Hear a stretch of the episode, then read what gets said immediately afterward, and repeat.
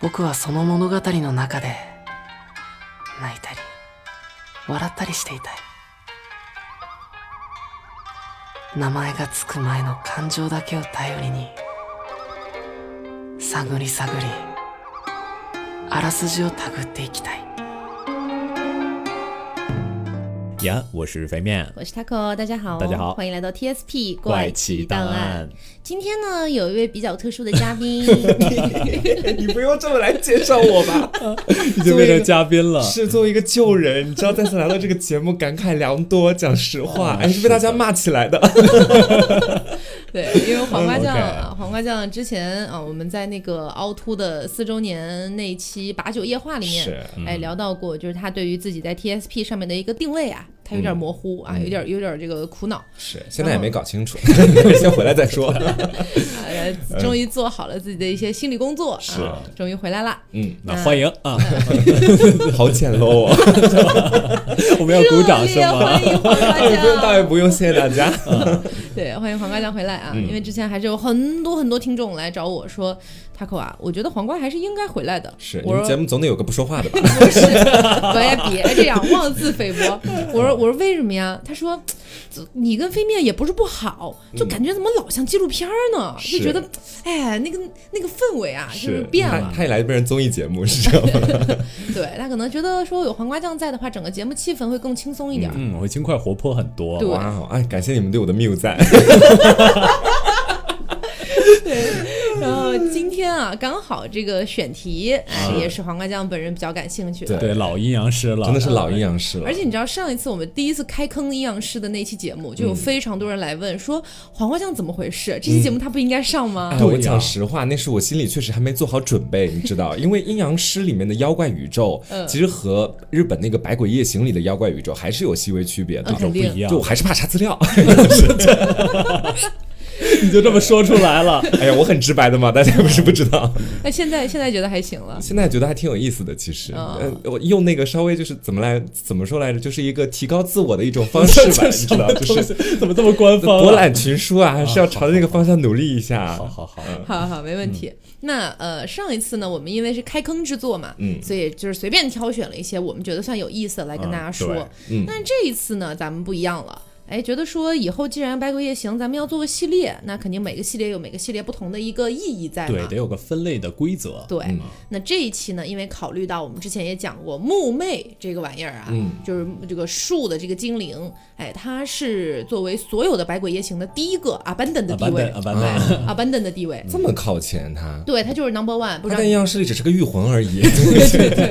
你不知道为什么啊，嗯所以我们就想说，那不如咱们真正的开坑的现在啊，嗯作为系列的第一期，咱们就来讲一讲这个跟木头，哎，就植物相是关的一花些草东西，树木嗯哎，对对对对其对，实查了一下，倒是还是有不少的。嗯，对，今天可能会大概讲十一二个左右吧。嗯好，那我们就请飞面先来为我们啊打对开这个故事吧。首先，第一个讲的呢，跟植物没有多大的关 系，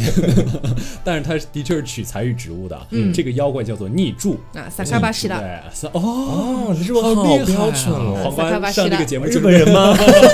哎，你可不要乱说 啊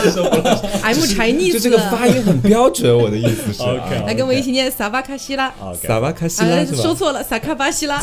哎呀，我都糊涂了。 还要说错的。 好好好好 逆呃柱，反正这个逆柱逆柱啊，据说还是一个蛮有名的妖怪，啊好像在在《百鬼夜行》里排名也是比较靠前的。嗯，但这个妖怪的实际的故事呢，却比较的嗯怎么说，稍微有点对乏善可陈，对，有点这 样。就是你说乏善可陈，我 我就想到了我以前的口误，对他以前可好笑了，在我们电台的时什 么东候，西啊在门口跟别人说，哎乏这善个可善这个东西啊，乏善可 善。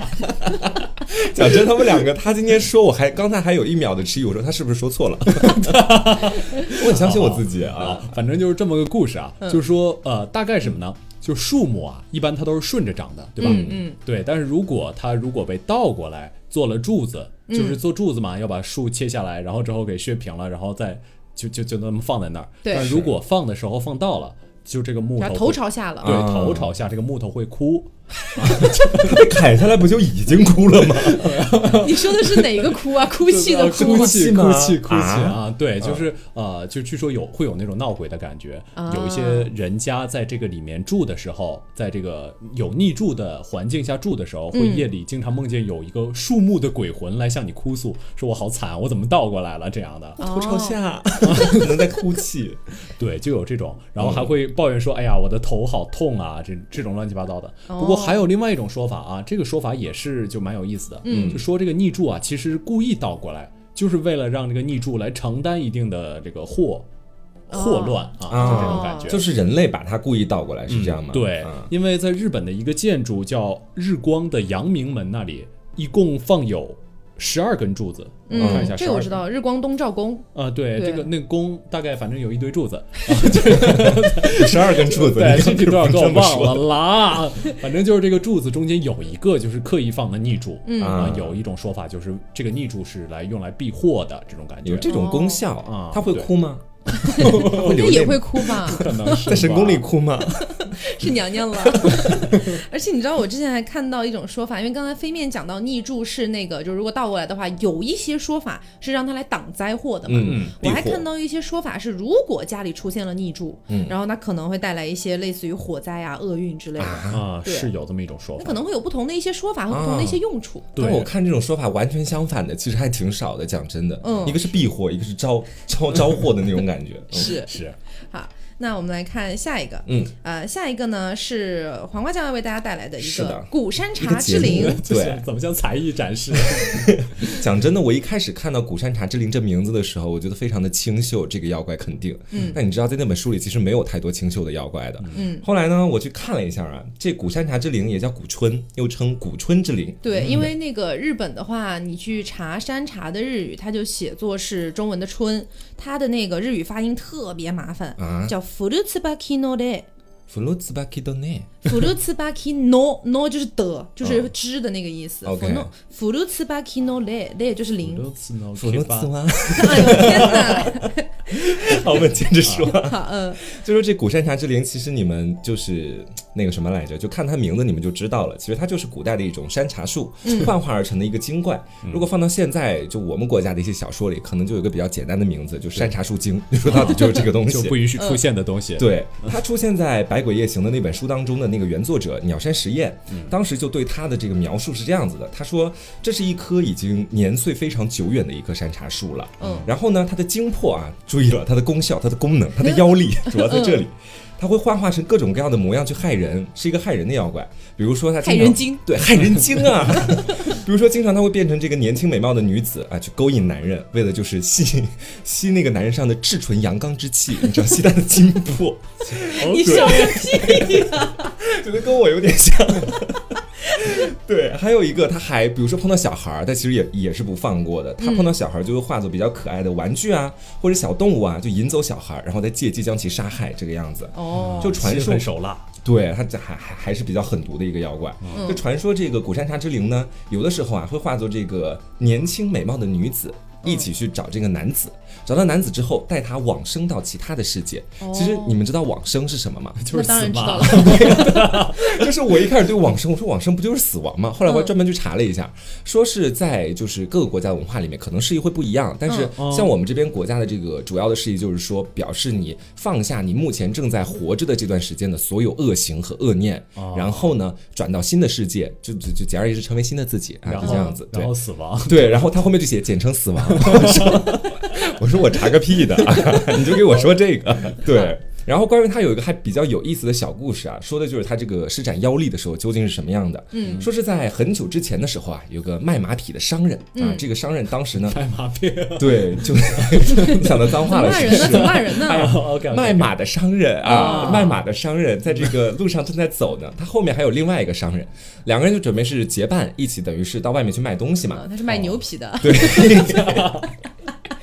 卖妈妈卖批的。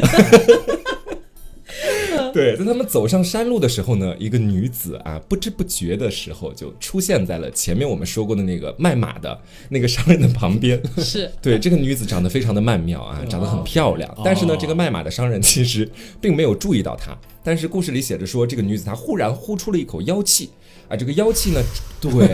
那给他们做 ASMR 嘛，对是对对，就这个个妖气吹到了那个商人的身上，这商人转瞬之间就化作了一只蜜蜂啊，变成了一只扑腾扑腾的小蜜蜂了。然后呢，对，然后这只蜜啊 ASMR 要做全套啊， 他们感受这个氛围，是啊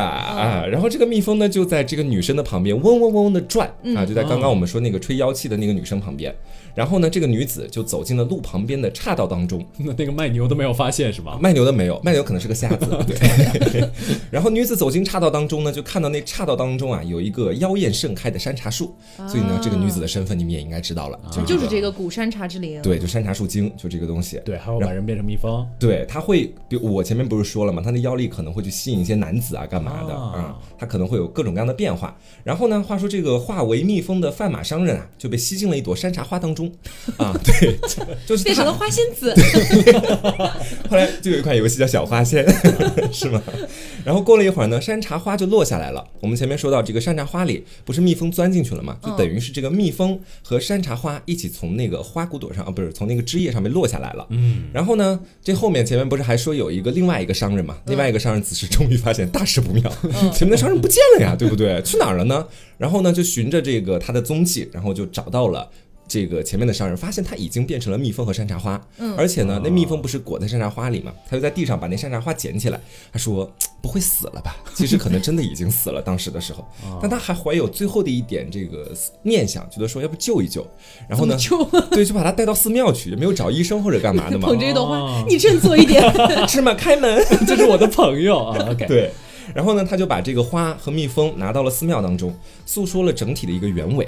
之后啊，这个寺庙的主持非常无奈 的怎么要说精神病院在隔壁？ 不要到我们这边来，不是什么事儿都能找我们的，是吧？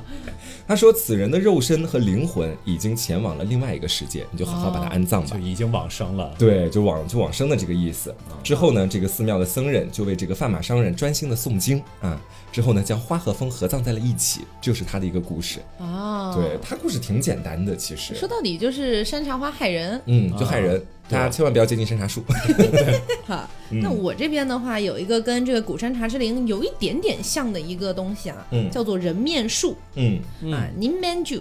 您关 注，对，哎这个感觉是能听出来，就是是感觉能害听出人来的那是种，感对觉，嗯对对，应该是从中国来的妖怪吧肯应该肯定是肯定是百分之百是。 ？OK，啊，因为像上一期也讲过，跟大家讲过，哎，大家说我算术有问题，来跟大家捋一下，就是当时是这样的，我说呢，就是日本的七个福神里面，嗯哎，然后有五个。是来自于中国的，嗯有两个是来自于印度的，有一个是来自于日本的。他们说这加起来不八个了吗？这种低级错误呀，老主播啦。我怎会如此？后来我看了一下，应该是那个就是前面的没错啊，嗯就是说说那个印度的是两个，嗯哎，可能中国的要少一个这样子。啊，中国四个哎，是对对对，但日本呢确实只有一个。啊，终于算明白了。哎，终于算明白了哈，那就是为什么要说这个呢？哎，就是因为山这个人面树啊， 这说古山茶，这个人面树它应该是来自于中国的一个记载，嗯，因为在中国的一本古籍叫做《三才图会》啊当中记载了一个地方叫做大食国，大食国，哎，就是吃饭的那个食物的食哦就，哎，很大多食吃的国是吗？哎，在那本书里面就说说这个国家坐落于一个山谷当中，嗯然后在这个山谷当中就生长了很多这种人面树。啊嗯那具体这个人面树长什么样儿呢？啊，跑到了日本去，稍微有了一些变化。说在说在日本的这个故事里面说啊，这个人面树生长在一些人迹罕见的一个很深的那种森林的深处，嗯，对，然后一它般人见不到，可能。哎，一般人很难见到。然后它枝干上有非常非常多的树杈，嗯哎，就分叉非常多。那树杈当中开的那些花朵，不是花朵，而是人脸，啊，这听起来就挺可怕的。这蛮吓人的，所以长得其实密密麻麻的。嗯，那他那那个那个不是他开花上面不是有人脸吗？是把人吃了之后，然后那个脸变成花吗？嗯哦，不这是，样吗还不是哦嗯。这故事是这样的，就说是呃，它这这些花朵哈，它虽然长着人脸，但是呢，它不会说话。哎，嗯你比如说你跟它说话，它就会不停的笑。嗯哎，笑一笑，笑一，哎，这具体笑的是阴间还是阳间的笑，那我们就不知道了。哇哦哎，反，正这它就这反而更吓人了，好对吧吧？对是嗯它会一直笑，然后笑笑笑笑着笑着，它就凋落了。啊，对就它整个就脸就掉下来了。对，就凋就像花朵一样嘛，嗯啊就凋谢了。那你跟他谈一会儿，聊一会儿天儿，是不是能把他聊死了？整个树对，然后它就接着这个花花落了之后啊，就会长出一个黄色，表面黄色，嗯里边儿透着血红的一个果实。嗯，然后呢，果实的表面会出现形状，又变成一个五官的样子。再变成一个人面嘛，是。对，吃了之后就能变花成朵橡本胶身人。，哎，花朵本身是人面，掉下来之后长出果实还是 人面。好恶心啊，感嗯觉、而像且牛皮癣似的，真的。然后这牛人皮面，然后这人面果，它一般长相呢会有一个特征：嗯，丹凤眼、高鼻梁、樱桃嘴。哎，然后旁边还长了很多绿叶嘛，嗯说在绿叶的衬托下，看着像个小孩儿似的。啊，就你刚说那个丹凤眼、高鼻梁、樱桃嘴，就我第一反应可能他的长相其实比较中性的那种，就可能嗯比较吓人的感觉了。但实际上他们的描述是比较比较像小孩儿，小孩儿，哎，嗯像小孩儿。然后关于这个人面术啊，在日本还有一个传说，说是在江户时代，哎，大家知道、江户时代，别忘了咱们上一期做《百鬼夜行》的时候提到过，江户时代是一个鬼怪传说最盛行的一个年主代，战场，哎，主战场。在江户时代呢，说有一个男子啊，他心爱的一个女人去世了。嗯啊哦这个男的痛不欲生啊，他就觉得说怎么就这样离开我了呢？嗯，于是呢，男子就听信了一些邪祟的话，哎，这个时候有些邪祟就跟他悄悄咪咪的跟他说，嗯说我跟你说啊，你把你心爱的那个女人的头，你把它砍下来，啊，然后种在院子里面，四十九天之后，这棵这个头就会长成一棵树，然后一年之后呢，中头得头，哎，就就反正这个男的就就听信了嘛，他就去种了，啊哎种了之后，在一年之后，那棵树就开花结果了。开花结果之后，发现那个果实全部都是那个女子的脸。啊，我的对妈呀，这太吓人了。克味儿还蛮足的，嗯克苏鲁的味道。据说这件事情在当时是造成了很大的轰动的。然后呢，官府的人也觉得应该是这种邪祟，哎哎，来来来来作孽了这样子。于是呢，就派兵去围剿。然后呢，但是男这个男的很爱这个女的呀，即便是他以这么恶心的方式长在树上啊，全是那个女人的脸，他还是放不掉，觉得这好像是他那个心爱的女人的生命的一部分。哇，还是爱情故事。 对他没有办法放弃这些，但是官兵已经来围剿了，嗯所以他就痛不欲生之下放了一把火，直接把自己跟那个树一起烧死。啊，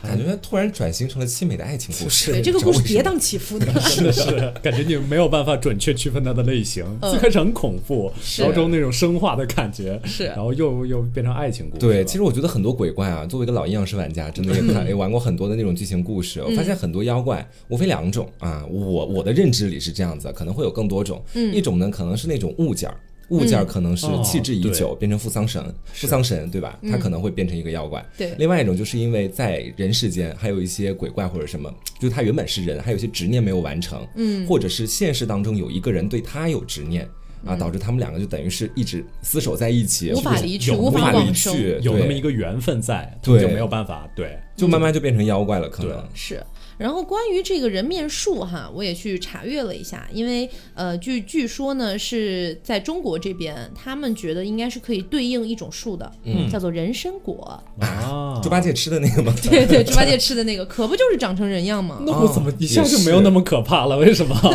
但是其实你可以追根溯源，发现他们俩还是有一部分蛮相同的，比如嗯他们都对是像小孩儿，那个人参果也是挺像小孩儿的嘛。嗯对，那果 实对吧？是所以他们就觉得可能是人参果这个传说，或者说在我我因为我们无法考证在古代到底有没有一棵人人参果树，嗯是啊。那如果假设有的话，那可能就是他的这个故事传到了日本去；但是没有的话，那就传说传到了日本去，然后变成了人面树这样子。对对，日本本土化再改编一下就变成人面兽了。对，然后关于人面树的传说，除了这个树上长脸蛋儿啊，还有一个传说，就有些人说那个。那个人面树啊，它就是首先树上长果实嘛，嗯，然后其次它的那个树干，你把它切开的话，它会流血，啊，哦，有这样的一个说法。于是我又去查阅了一下，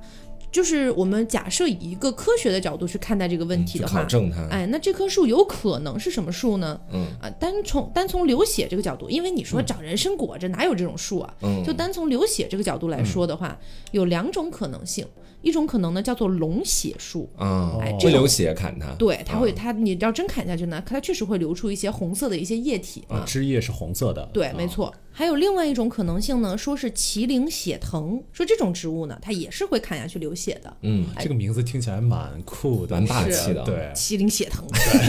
挺中二的。感觉一下进入玄幻小说。嗯，是还有一种树叫胭脂树，啊，说也是有可能的。总之呢，其实自然界里面这种你真的砍它一刀，它可能会流出一些红色液体的树，还不是特别少的。对，嗯其实应该也不是血，就是那种红色的枝叶树枝。当然不是啊血了，对对对，啊就是红色的树枝这样子，所以它可能在古代看起来特别像血。是，他们当时也没啥科学研究或者什么的，嗯看着就可能就慢慢传传开了，就变都成是这红个色了。的嘛，就对差不多就是血了， 啊就就这种感觉好啊。所以接下来我再带来一个，就是也是一个稍微有点简单的，也是跟树木有关的故事嗯。呃，妖怪啊，这个妖怪的名字叫彭侯。彭侯，彭侯这妖怪的日语也特别有意思，应该是直接就是以声音翻译过来的，彭 侯，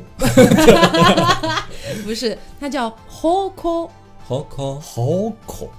对 ho，、因为它是 ho u ko u，所以就是 hoko 这样子。侯口啊，啊，有点，的确是那个彭侯能感觉出来这个元音调的样子。嗯这个彭侯其实记载也很简单啊，这个妖怪的确也是从中国传过传到日本的。嗯，这个妖怪在《搜神记》中其实有记载的，嗯而且这个记载其实一句话，我大概翻译成现代文的样子吧，就是说啊，在吴先主的时候，反正就是有一个朝代，然后这个朝代很早很早之前，然后有个人叫陆敬书，嗯他这个人在建安当这个太守，嗯然后结果他有一天反正就是呃也不知道怎么怎么样了，他就让自己的手下去砍伐一个大樟树，嗯嗯就樟就是木字旁加上一个章鱼的那个章，那个樟树是嗯，啊，然后之后就砍了好几下，结果这个树突然就流血了，啊嗯可能砍的是又流血了。对，可能砍不的是老爱流血啊，真真娇气。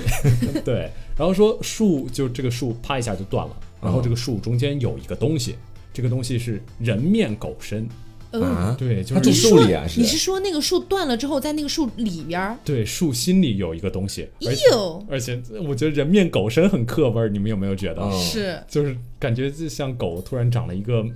那种感觉。我觉得人头狗真的是挺恶心的一种生物。是嗯是对，然后反正就是呃，这个这个陆庆书啊，他对待这种做法，对待这种生物的做法呢，也比较体现出了我们中国人的特点。嗯，他他杀了吃了， 对，他就烹食之，嗯然后说状若黑狗是无尾，然后后面还加了一个备注叫可以食用， 我吃了没有毒，大家都可以吃是。啊吧是，反正这个东西应该就哦就是是《山树海的经》美食图 鉴是对吧？，是树的精华。嗯那然后之后，但是而且是可以吃的，没有什么毒的。就树的精华会变成彭侯，哦是这样吗啊对啊，所以他跑到日本的故事里面也差不多是这样一个故事哦。嗯，日本就没有提这个故事，日本好像就是原来把这个东西直接记载过去。哦，好的，照搬也没改编干啥的。对嗯好。好，那这个彭侯的故事非常的简单啊，接下来给大家讲一个芭蕉精的故事。嗯，哎，芭蕉精，芭蕉精它的一个日语怎么说呢？芭蕉のせ，这个读着还挺好听的感把觉。叫的精，对， 芭蕉的精，就是芭蕉精。嗯，芭蕉精呢，就说是在日本古代是啊有一个地方到处都是芭蕉，嗯啊， 你有没有想到芭蕉嗓？ 对，说到处都是芭蕉。那有的时候呢，这些芭蕉就疯狂生长啊，绵延个两三里地都有的。对，没有没有天敌啊。哎，特别特别多，就是反正已经变成一片芭蕉森林了嗯啊。然后夜里的时候呢，如果有路人从这片芭蕉林当中去穿过的话，大家会对他干嘛没有就会遇到妖怪。啊？哦，哎，这种妖怪就被称为芭蕉精。哎，具体这个妖怪它到底是由芭蕉生出来的，哎，就是说演化出来的，还是说它只是喜欢躲在芭蕉林里面？这个是有一个问号的。啊，就不确定这个。因为就是这个，其实没有这本书里面没有说的太清楚、嗯啊，就只是说有一大片芭蕉林，然后芭蕉林里面有妖怪嗯啊，就这样子，它只在这个芭蕉林里。然后呢，但这个妖怪什么样呢？就是说芭蕉林的叶，芭蕉的那个叶片是很大的嘛，嗯，然后很大，然后很茂密，在这个叶片中间，你隐隐约约去看的话，会有一张人脸。啊，啊哎说是这么一个概念。然后呢，关于这个芭蕉精的传说还有很多。有人说啊，如果说有一个女人啊，然后她经过这片芭蕉林，在这片芭蕉林树下，哎，发现了一个长得很好看的美少年嗯哼，啊。那么你跟他什么都没有做，你只是看到他了，你你就会会怀怀孕 哎，你看谁谁怀孕？是这个结尾。但是好但是嘛她怀孕生下来的是什么呢？芭蕉精吗？芭蕉是一个鬼胎。啊，鬼胎是什么？就是就是它生出来可能就不是人，是它是一个鬼。就不不经过人体受精那一步就怀 孕了，对，然后就生出来一个孩子，你说的很科学，果然是个鬼胎。嗯然后呢，也有人说啊，就是如果你就他他这个是一个警告意思意思的，就是说如果有一个人你要从芭蕉林旁边路过的话，你是一定得带武器的。嗯啊，哎，说如果你不带武器的话，你就会随时被芭蕉精袭击，然后我以你为被它说拖你 就走，会怀孕，不是会被袭击。 袭击啊，啊，然后说在咱们中国也是有芭蕉成精的故事的，嗯，哎，说反正就是在古代的时候，一株芭蕉，哎，说她化为了一个女子， 啊，然后她找到了一位僧人，啊，嗯问僧人说，无情的草木也能成佛 吗？哎，偷窃就问僧人这个问题，嗯嗯啊，僧人具体怎么回答，在这本书里也又没有记载了，嗯啊，就是说反正问了人家这这么一个问题。啊，然后鸟山实验呢，也在他的一个题词当中说说这个芭蕉芭蕉精的故事啊，确实是由中国传过来传的。过去嗯的是吧？对，所以芭蕉精其实就是一个，嗯、有一点像那个，等一会儿会讲的，类似于，哎，其实也不像闺女红叶，嗯有点像山茶树，啊，山茶树，哎，山古之山茶之灵，对嗯，它有点像，就反正也会幻化出一个人，出来害人，有时候是男的，有时候是女的，嗯就这种感觉。这嗯，样子，我以为最后会幻化成什么芭蕉扇之类的 东西 你当看《西游记》呢啊？是我接下来给大家带来一个我在等于是阴阳师里非常喜欢的一个式神，嗯，她是鬼女红叶，但是我们今天一般会说，先跟大家来说一下红叶兽究竟是个什么东西哈，嗯嗯，那这个红叶兽呢，其实就说的是古时候人们喜欢在秋天的时候，比如说到郊外的山上啊，去看看山上漫漫山的那个红叶、枫叶啊那个东西，嗯，那这种这样的行为就叫做红叶兽，哦据说在当时的时候呢，上至各种的官员，下至平民百姓，都会特别的看重这样的一个活动，啊，这是一个活动，红叶手打。猎仪式，对吧？对它这个狩是狩猎的狩，对吧？对，其实我觉得不一定是在山上打猎什么野生动物或者干嘛，他们讲究的可能是狩猎那一嗯狩猎 抹，红叶，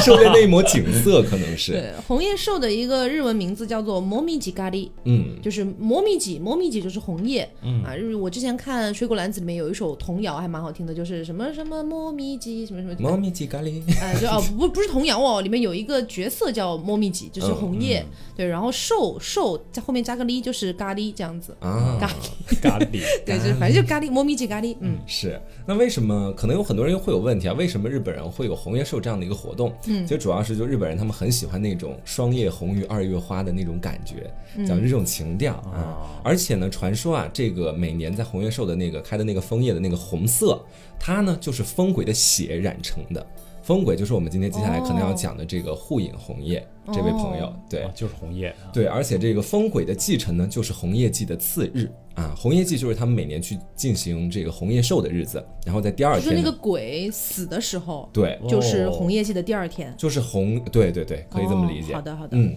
那我们接下来就来跟大家讲一下这个妖怪到底是个什么样子啊？嗯，他呢一开始的时候啊，他是这个红衣啊，他长的是红衣，长发，而且呢是一个长相非常美丽的曼妙女子。嗯，她从刚出生开始的时候，并不是直接就叫鬼女红叶，没有父母会起这样的一个名字。 对，性鬼女你就叫红叶吧，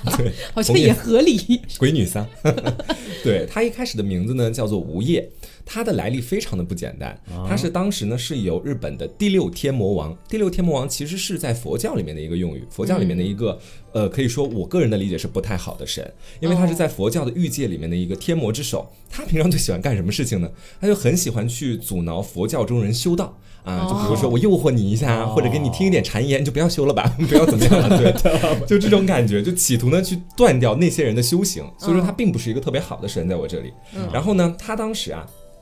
这个第六天魔神啊，第六啊第六天魔王，对这位朋友，他就把这个这无位业朋友，嗯对这个第六天魔王，他就直接把这个红叶赠给了，也就是我们前面说的无业，赠给了当时的一对夫妇，给他们来养育。把这小孩儿啊对哦送给了他们，当时还是个小孩儿呢，嗯啊，随着这个吴叶啊越长越大，长大之后发现愈加的美丽了，特别的漂亮，然后就引得当时呃可以说在那个十八线的小县城，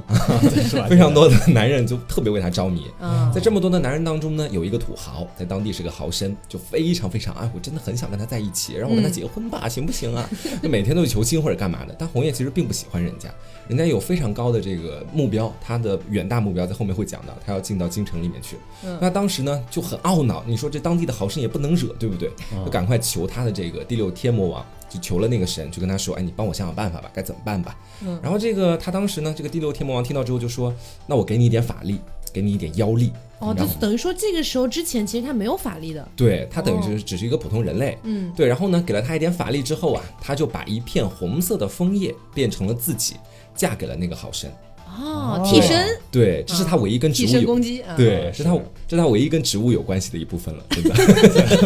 就是把自己变成了红叶，嫁给了豪绅，对，虽然主题是植物，但是没有几个跟植物有关系的。是。然后呢，十八线的小县城里面肯定容不下两个红叶啊，对不对？嗯。所以当时呢，这个红叶变成红叶替身的那样的一个枫叶，就直接嫁给豪绅之后，对，然后呢，这个吴叶就跟着自己的父母逃到了平安京里面去了，哦，就等于逃到了大城市去了。对，鬼怪的中心啊是那这个她长得还是非常的漂亮，所以就算到了大城市也是非常的出名的。哦当时也是有非常多的人追求她。最终呢，她被京城里面的一位将军，这位将军呢叫做袁经基。袁经基何许人也？是一个非常强的人，他是日本天皇的孙子，等于是嫁入豪门了啊、嗯这直接落嫁魄女入孩皇儿。家了，对，就嗯直接嫁入豪门。然后呢，但是纳为妾， 对，也没有当正宫进去。入门之后啊，这个好日子还没过几天呢，红叶体内的这个魔力就开始逐渐苏醒了，第一次黑化啊。哦黑化了之后呢，他当时首先想要除掉的目标就是这个正室，就当时他不是纳为妾嘛，他是有嫉妒之心的。想要当正宫，对，怎想么有当一正种宫。大女主剧的感啊觉。我真的觉得很像后宫。我在看他的故事的时候，对对对真的，当时那个正宫呢叫做菊玉前，他就夜夜夜夜给这个菊玉前养小鬼或者施魔法干嘛的，东西对，就是要诅咒他，夜夜诅咒他。然后菊玉前也不争气，确实被他害了，然后就生了一场重病啊。哦，但是呢，这个时候府内的这个仆人，大家都开始传言，说是半夜的时候经常在府里看见鬼影或者干嘛的。然后呢，你说碰到这种情况，这嗯个又是皇家，对不对？嗯又呃请了个高僧过来，高僧当时就识破了红叶的诡计，啊就说哦，你是不是在背地里施妖术，害了这个正妻？然后这红叶没办法呀，待不下去了，就只能被流放了。他一怎个么的，就是我， 是，但是呢，她被流放的时候已经怀了袁经姬的孩子，就等于是怀着孕被流放到了其他地方。哎哦呦，哇，也有点渣啊，这个哥们儿。对，就好歹把孩子生下来再流放吧。对 啊我的话是，他流放的地方呢，叫做信州国的一个地方叫护隐，这也就是为什么我们后来都称它叫护隐红叶，嗯前面是一个地名。哦，然后呢，他到了护隐之后，我觉得就要说就很像这个《甄嬛传》到了，《甄嬛传》里面甄嬛到了甘露寺，你知道吧？哦收心了就开始啊，就开始一心皈依佛门了，也不想着这害还人到了甘露寺，可没有一 心皈依佛门啊，就至少做个样子，你知道吧？赶紧认识果郡王嗯吧，对，然后呢，到了这个。等于说我们刚前面说到的那个护隐的那个地方的时候呢，嗯他其实是想好好做人的，对，慢慢压制自己体内的做妖鬼力，做鬼，对，做鬼，就等于是在当地其实还经常用自己的法术去救人，帮助当地的百姓，也算是留下了一个比较好的名声。嗯但是呢，好日子也没有过几天啊，他就邪恶之力再次苏醒，再次黑化。对，黑化真的是毁掉他一生的重要的原因。嗯，所以说他当时又黑化了之后呢，他就说，哎，凭什么那菊玉泉现在好了之后能在那个宫里待着？那我长得比她美，干嘛？我这一生又没负过谁，我凭什么不能去里面当贵太太啊？所以就开始越想越越生气，越想越想要回去。我想到什么程度？想到他把自己的孩子起名叫做金若丸，然后呢，把家乡这些的各个地方的那个路名啊或者什么都改为京城里面的那个路名， 就等于是想象自己还活在京城里面的那天种哪，感这有点觉。魔怔了，对，好可怕。这个然后？呢，他改的那些地名，就算到了我们现在，其实都对日本当地的那个地方的命名还有一定的影响。其实哦是真的有这样的一回事的。慢慢的，他终于发现自己逐渐的忍受不了这种思乡之情了。他说：“我得干点什么事情啊， 我也不能每天就改改路的名字，是不是？我又回不去。”嗯然后当时就想，那我干嘛呢？造反啊，想造反了。对，当时就开始厉害厉吐害厉害是就开始既吐哦然京城回不去，我就把京城变成我的，是这个对意思哦我要当老大啊，第二个武则天 这种感觉。挺厉害的，是，然后他当时呢就开始囤积兵力，还有物资，准备去上京的军队，就准备开始到里面去搞点事情了。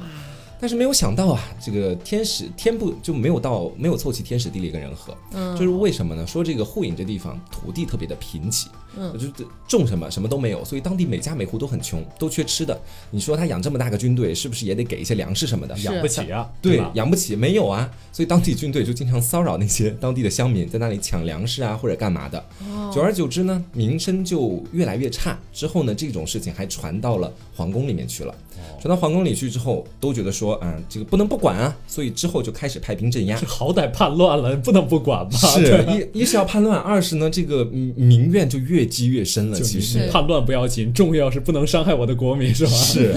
然后终于到了这个西元的九六九年的夏天，当时的皇帝是这个冷泉天皇，他就任命了一个将军，叫做平为茂。任命这个人去讨伐那个臭名昭著的鬼女红叶。这平为茂呢，当时就带了一群士兵前往了这个护隐山啊，心想那那弱女子，我我干她还不容易是不是？干他不是？ 对，你在说什么？对，然后没想到这鬼女红叶的法术已经集集大成了，嗯就等于是他们完全打不过她，被她耍得团团转。这没办法呀，就又回皇宫，该怎么办呢？嗯，到后来他们又请了个外援，这个外援是八番大菩萨。八番大菩萨是什么样的一那个把神呢？菩萨请 来，对，就很像孙悟空，你知道吗？ 这个菩萨呢，被称作弓箭之神，而且呢是被广泛信仰的。他主要管的就是镇守国家呀、去除灾厄啊，比如说还有一些育儿啊相关的东西，管的还挺多。 是，然后他就跟这菩萨说：“你有没有什么办法能够击败这个红叶？”之后啊，他就一直每天都拜这个菩萨嘛。在他拜之后的十七天之后，梦到了一个白发老僧，就赠他了一个降魔之剑。然后呢，有了这降魔之剑之后，他的士气大增啊，就想着赶快去找这鬼女红叶算一算上次的账。找到之后呢，他就直接把这个降魔之剑做成了弓箭，射向了红叶。红叶当时是肩头中箭，然后呢，就其实也是迅速魔化，就变成了一个很奇怪的一个鬼神妖兽，口中喷出火，就想要向他扑过来，想要把他一口吞掉。就在这个时候呢，可能真的是遭天谴了，你知道吧？鬼女红叶从天上又突然射下来一道金光，这个被光就照耀到了这个鬼女红叶，突然惨叫一声，就此坠落地面。然后周边的这些士兵啊、什么武将啊，就迅速冲上来，将他击杀掉了。他死去的那一年呢，鬼女红叶才三十三岁。哦对，然后呢，我们前面不是还说到他跟袁京基还有一个孩子嘛？是对，这孩子其实当时并没有跟着鬼女红叶一块儿到护影那个地方去，相反，他是跟着等于是鬼女红叶的母亲和父亲一起去住了，在崇山峻岭里面。对，嗯哦就是后来呢就没有任何的史书去记载这样相关的东西了。嗯，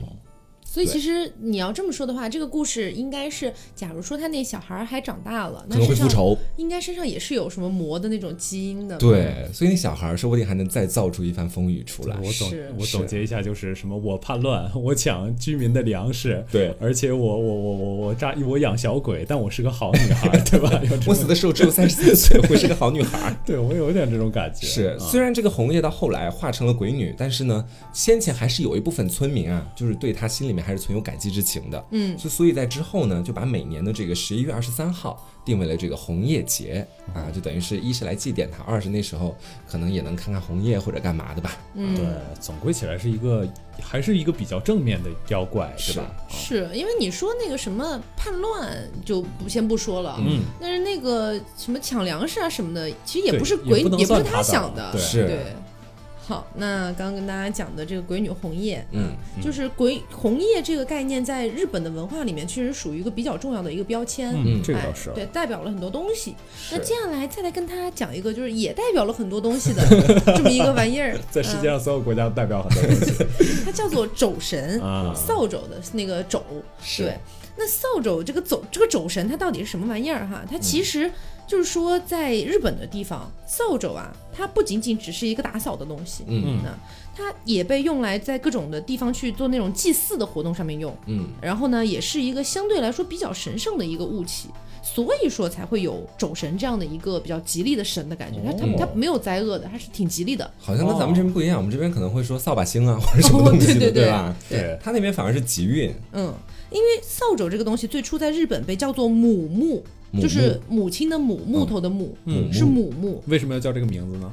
呃，是这样的，就是因为人们会把这个扫帚跟这种生产这个关系联系起来。嗯为什么呢？他们觉得就是这个玩意儿是可以保护孕妇生产的，嗯是有这个原因。哦就是说，因为你们去想一下，就是呃，拿着扫帚在打扫的时候，是不是把四面八方的所有东西都扫过来了？嗯，就不管你扫的是垃圾还是灰尘什么的吧，嗯你把对所有东西都扫过来了。所以他们在日本的一个神怪体系里面，他们是觉得万物皆有灵的，嗯哦所以它其实是一个聚灵的东西。啊，扫来了灰尘之灵，嗯对对，这些啊乱七八可能脑子里突然蹦出来八方来财， 你知道吗扫而来且它扫过来的都是一些就是灵气啊什么的，啊也不是说是污秽之物。是好东西。啊嗯，我觉得这应该是受我们的影响吧。我好像小时候有有听到那种说法，就是正月的时候不允许把东西把灰尘扫出去，好像会哎把一好家像人是的福气扫出哎去。你们有我这样的习俗是我吗？我记得我我们那边可能有点不嗯一样哈，我记得我们那边好像是说，呃，大年三十儿就是除夕。那一天之前家里要做大扫除，大扫除，嗯哦，或者除夕当天做大大扫除也是有的，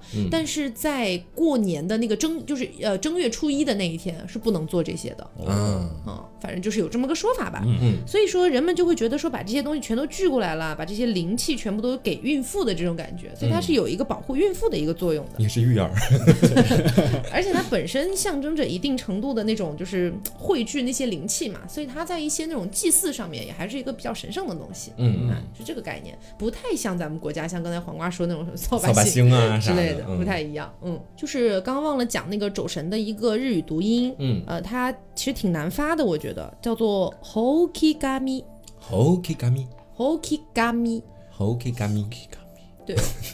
为什么要这么轻声的说？就是“走神”两个就字，是 hoki 是扫帚的那个意思，嗯然后 gami 是神，啊就是我我也觉得很奇怪。如果有懂日语的，可以给我解释一下，为什么不是 kami？是因为前面的一个音还是怎么样啊？不重要、嗯啊。接下来跟大家讲一个，就是也很也很简单的一个神吧，嗯呃，不是神，就是那个百鬼，嗯，它呢叫做缩草鞋，是个鞋子啊呃，缩衣的缩，哎，这不都是用木头做的吗？是啊，缩草鞋，缩草鞋，它的日语呢叫做米诺瓦拉基。米诺瓦纳基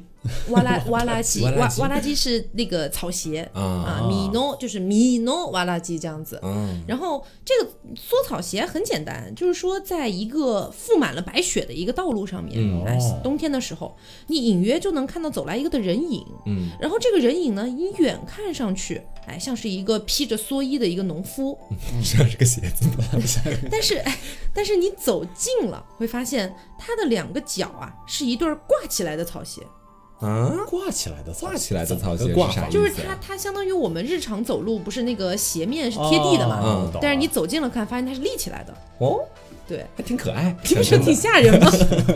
然后呃，因为蓑衣跟草鞋在古代是最贴近人身体的东西嘛。嗯对吧？除了内内衣内裤这样子是啊，非常贴近人体，所以他们也被认为是很容易感受到人的心意的这么两个东西。啊，蓑衣跟草鞋，所以说就变成了缩草鞋这么个玩意儿。然后鸟山实验创造的这个缩草鞋，其实就是在比如说那个呃呃赋税很重的时候啊，嗯或者说是那个欠收成的时候啊，然后这些农民们不是会产生怨气嘛？嗯然后这些蓑衣跟草鞋，他们就能感受到农民的那个怨气。啊哎，所以他们因为这些都这些怨气而化成的一种比较丧的一种神，嗯，扶桑神是哎，吗？扶桑神这种感觉，嗯，是这种感觉。所以我接下来说的这一个妖怪，可能稍微属于一个比较正面的一个妖怪。嗯这个妖怪的名字叫柱啊。这个柱的柱是怎么写的呢？是上面一个草字头，下面一个宁字。嗯宁当静嗯的宁，对，嗯当然还有另外一种写法，就是上面一个草字头，下面一个伫立的伫，然后没有单人旁。嗯啊，反正我估计大家听听伫立的听助哪有单人旁？ 助力的助，那个单人旁再加上一个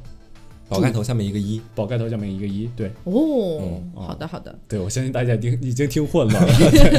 反正就是大概就是这么个神，嗯然后这个神呢，那大概就是这么个妖怪，然后这个妖怪呢是日本的一种山巫，嗯就说最大的特点就是嘴巴特别大哦，那我觉得他这个日文名儿可能有点拟声的意味吧，是什么？啊，就因为这个助它的一个日语名儿叫做欧尼，哦，你啊，有一个口腔完全向前包的一个对哦过程，啊它是这样，它拆解下来是哦乌尼，然后你连起来念，你连连起来念的话就是哦乌尼这样子，嗯，就感觉像咬的那种，好大的，口腔动程 啊，这个名字，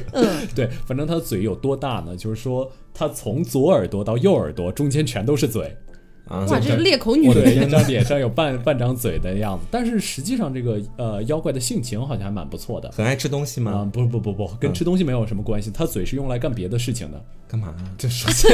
你这说的，没有没有，哎呀，听我讲嘛，什么东西？就反正说这个啊，他的那个头发非常非常的又黑又长，然后之后有一天，他就突然出现在一群正在把麻纺织成纱的女人的面前。啊，就正在啊干农对活儿，这个农活儿是把麻纺织成纱，对，嗯就是那个织织织呃织布差不多那种感觉。嗯，然后之后得到女人们的同意之后，这个柱开始就帮助他们。